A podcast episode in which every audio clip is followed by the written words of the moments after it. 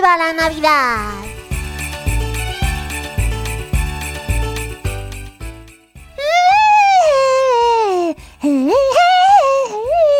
Hola amigos, no habréis olvidado mi nombre, ¿verdad?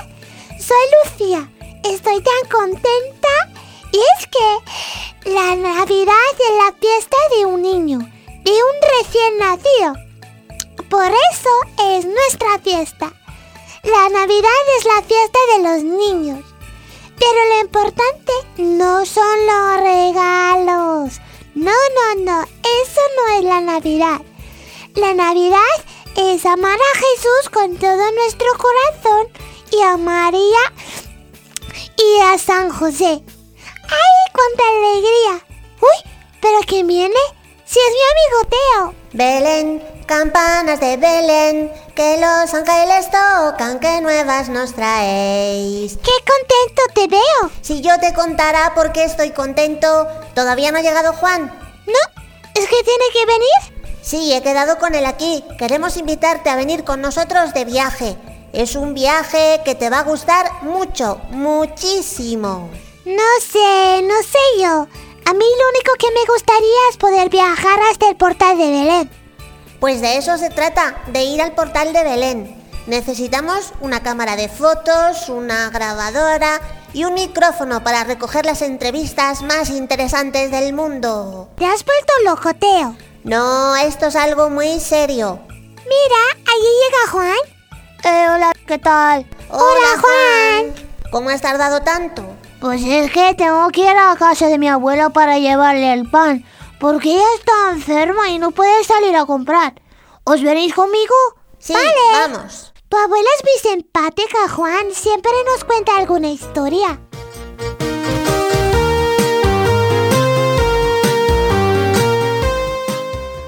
Aquí tienes el pan, abuelita.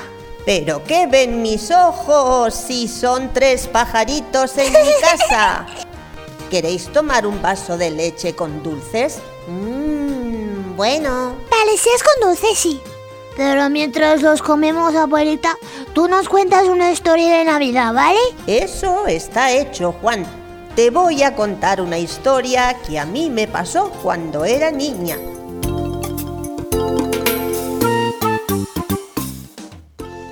A finales de noviembre o principios de diciembre, mis hermanas y mis amigas solíamos empezar a pensar cuándo íbamos a pedir el aguinaldo. ¿Qué es aguinaldo? El aguinaldo es pedir una propina por las casas en Navidad.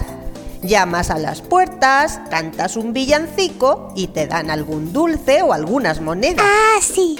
Pues yo cuando era niña al principio iba contenta, pero llegó un año en el que yo dije a mis hermanas y a mis amigas, este año yo no voy a ir a pedir el aguinaldo. Pero al final me convencieron y fui, Pero ¿por qué no querías ir, abuelita? porque para mí era un aburrimiento ir de casa en casa cantando los mismos villancicos. Y además hacía mucho frío. Yo recuerdo que una vez pensé que mis pies habían dejado de existir. Y todo esto, pensaba yo, pasar frío ¿para qué?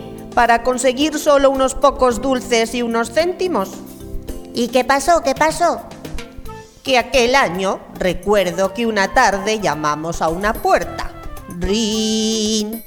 La puerta se abrió y empezamos a cantar. ¿Qué cantabais? Navidad, Navidad, dulce Navidad. ¿La conocéis? Sí, sí, sí. Navidad, Navidad, dulce Navidad.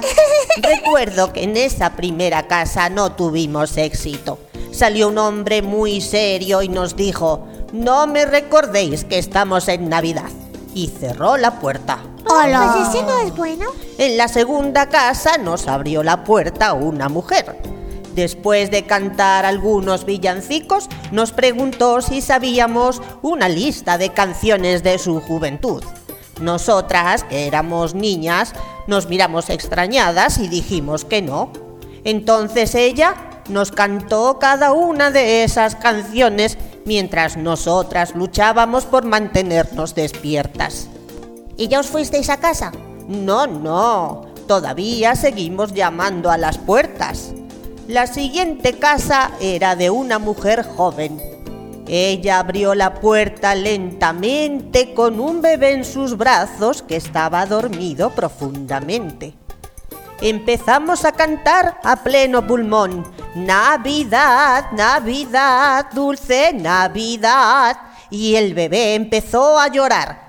La mujer enfadada nos dijo que había estado toda la tarde intentando que se durmiese el niño y así nos echó fuera, muy enfadada. ¡Oh!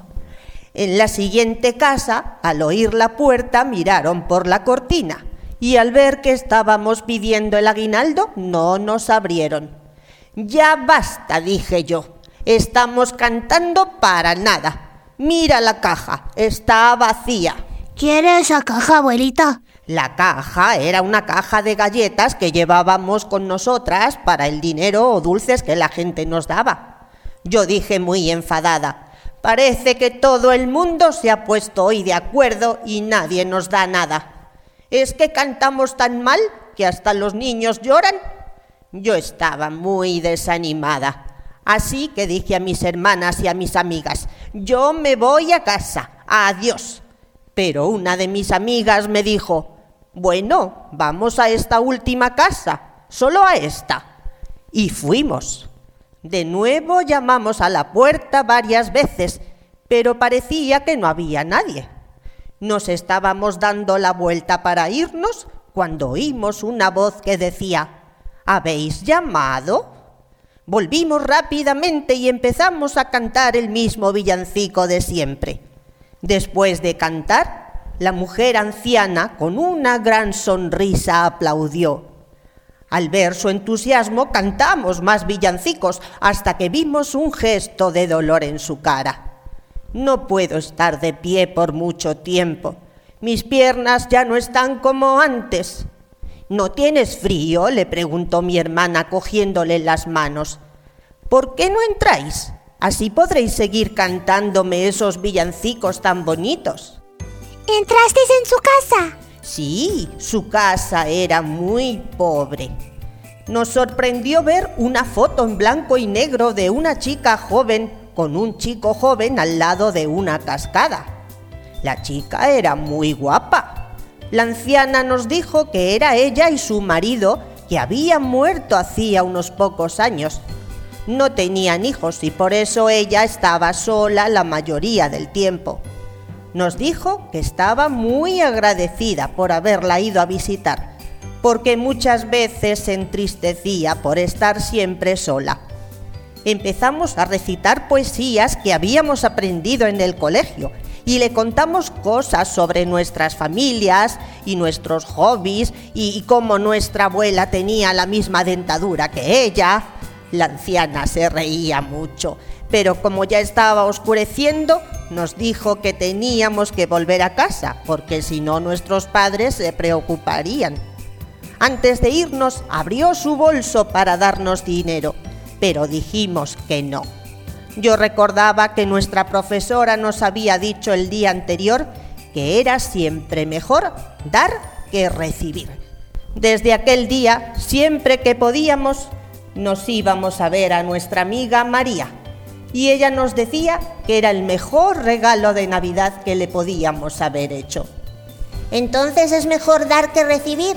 Sí, Teo, hay mucha más felicidad en dar que en recibir. Muchas personas viven la Navidad de espaldas a Dios y a los demás. Solo se preocupan de comprarse regalos o solo piensan en lo que les van a comprar. Pero ellos no regalan nada, ni su alegría, ni su amor a los demás, ni su ayuda. Qué triste es vivir una Navidad así. Yo no quiero vivir una Navidad así, tan triste. Ni yo. Ni yo. Pues entonces tenéis que mirar a Dios Padre que nos da a su único Hijo, el niño Jesús, en el pesebre. Debéis rezar a la Virgen María para que os ayude a ser más como nuestro buen Dios y a dar de vosotros mismos para el bien de los demás sin esperar nada a cambio. Bueno, la leche se está enfriando. ¿Qué hacéis que no la tomáis? Ya voy, ya voy. Yo he sido la primera en bebérmela. Navidad, Navidad, dulce Navidad.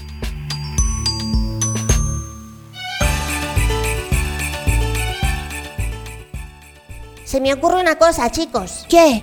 A lo mejor podríamos ahorrar dinero en esta Navidad y dar un poco a los pobres o hacer lo que hizo tu abuela, Juan. Podemos visitar a alguien que esté solo. Sí, a mí me gusta mucho esa idea. Oye, pero antes hemos quedado en que íbamos a ir como los buenos periodistas hasta Belén para hacer un reportaje. Es cierto, ya se me había olvidado. Estáis locos, esto es imposible. No es imposible, Lucía. Bueno, Lucía, ¿te vienes o no? Tienes cinco segundos para decidirte. Uno, dos, tres, cuatro. Está bien, está Cinco. bien. Me voy con vosotros.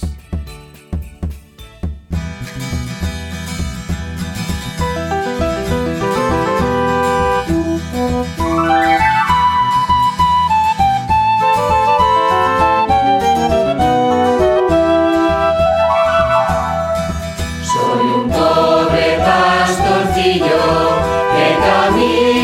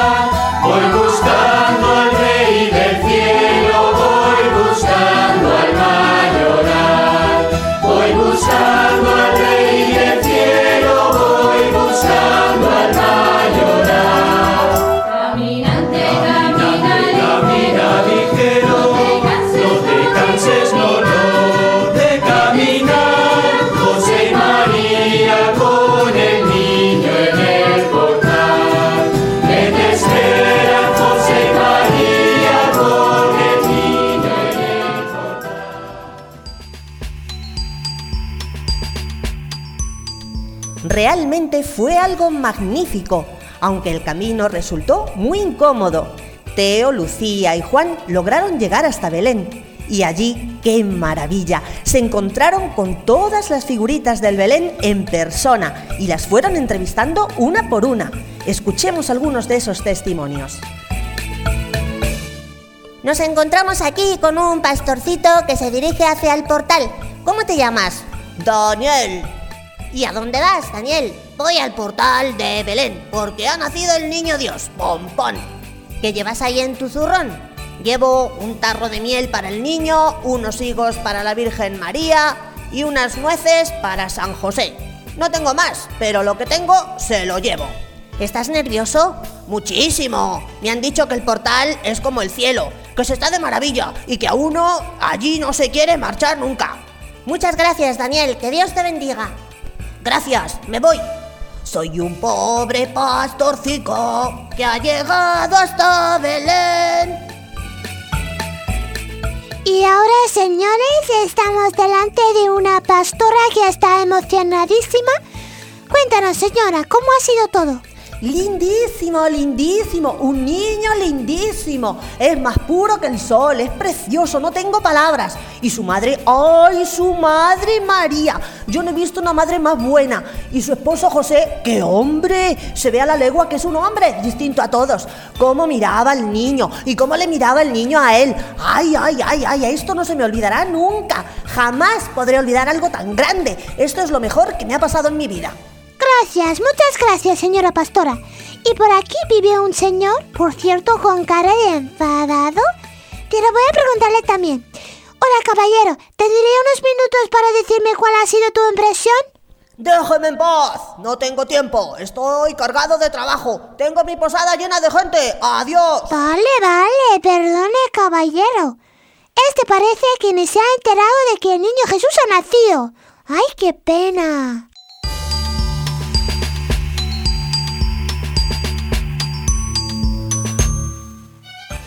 Eh, nos encontramos ahora en el portal de Belén. Como todavía hay muchos pastores que están entregando sus ofrendas al niño Jesús, mientras tanto vamos a entrevistar a la vaca para que ella nos cuente lo que ha visto. Eh, vaquita, ¿estás contenta? Mm, mucho, mm, mucho. ¿Y qué has hecho cuando ha nacido el niño? He llorado de alegría. Soy una vaca muy afortunada. Me voy a hacer famosa. ¿Tú también le has cantado un villancico al niño? Sí, claro. A ver, ¿podrías cantarnos un poquito lo que le has cantado al niño? Sí, con mucho gusto. Yo me siento muy dichosa de que Dios me haya elegido. Oiga, oiga, qué bonito, Paquita. Tienes una voz muy dulce, ¿eh? Mm, muchas gracias y feliz Navidad. Espero que todos los niños quieran mm, mucho a Jesús. Y ahora, shh, no hagáis ruido, porque nos estamos acercando a la cuna del niño Jesús. ¡Ay, qué bonito es! ¡Qué lindo! Está aquí mirándome. Todavía no sabe hablar, pero me sonríe. Y está sonriendo a todos los niños del mundo. Ah, ah, ah. Niño Jesús, te queremos mucho. Toma nuestro corazón. Tú eres lo más grande que hay en la tierra. Tú vales mucho más que todos los tesoros, que todos los regalos, que todos los juguetes. Tú, Jesús, eres nuestro Salvador. Gracias por nacer. Gracias por venir a salvarnos del pecado. Quédate siempre con nosotros. Ay, madre, no puede ser. La Virgen María me quiere dejar al niño un ratito en mis brazos. Ay, gracias, María, gracias. Ah, ah, ah.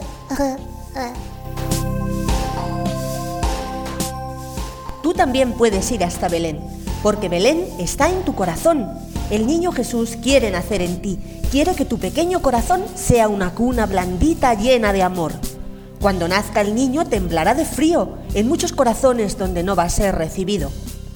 Pero en el tuyo, Jesús vendrá muy contento si está limpio. Escucha esta pequeña historia de San Nicolás de Tolentino.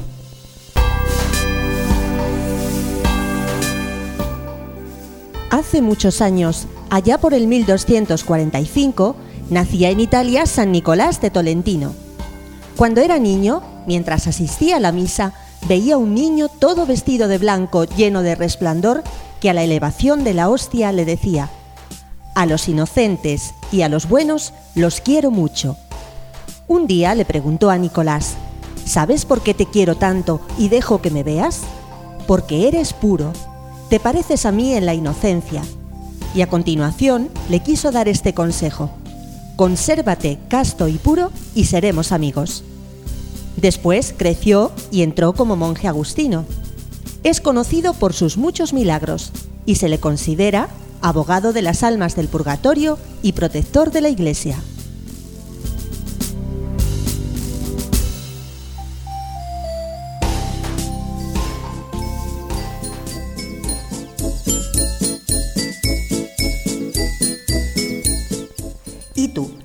Ser muy buen amigo de Jesús? Pues conserva tu alma siempre muy limpia. Cuando venga el niño Jesús, llamará a la puerta de tu corazón. ¿Qué le vas a responder? Soy el niño Jesús. ¿Puedo entrar en tu corazón? Pasa, pasa, que está limpio con la confesión.